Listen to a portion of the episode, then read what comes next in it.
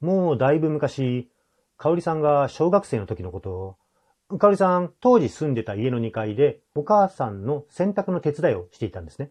で、言われた通りの洗濯物を畳むのをあらかた終えたので、暇になった彼女を2階の窓から外をぼーっと眺めていたんです。その家の隣っていうのは大きなお屋敷になっていて、その庭と縁側が窓から見える。で、その縁側に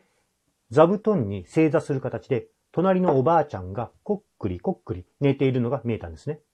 あ、お隣のおばあちゃん昼寝してるなぁと思って見ていると、突然、そのおばあさんが正座したままの体勢で、ぴょんと垂直に飛び跳ねた。えっ？て思ってよく見ると、やっぱりそのおばあちゃん、ぴょん、ぴょん、ぴょんって寝ながら垂直に飛び上がっている。え、なにこれ？何あれ？と思って、お母さんってお母さん呼んで、何忙しいのよって来たお母さんに、ちょっとあれ見て、あれ見て外を見せると、そのおばあさんはやっぱりぴょんぴょんぴょんぴょんずっと飛び跳ねている。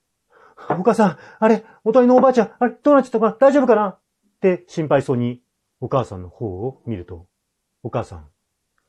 あーって深いため息をついて、たたりって本当にあるのね。そういった何とも言えない表情を、かおりさん、未だに忘れられないそうなんですね。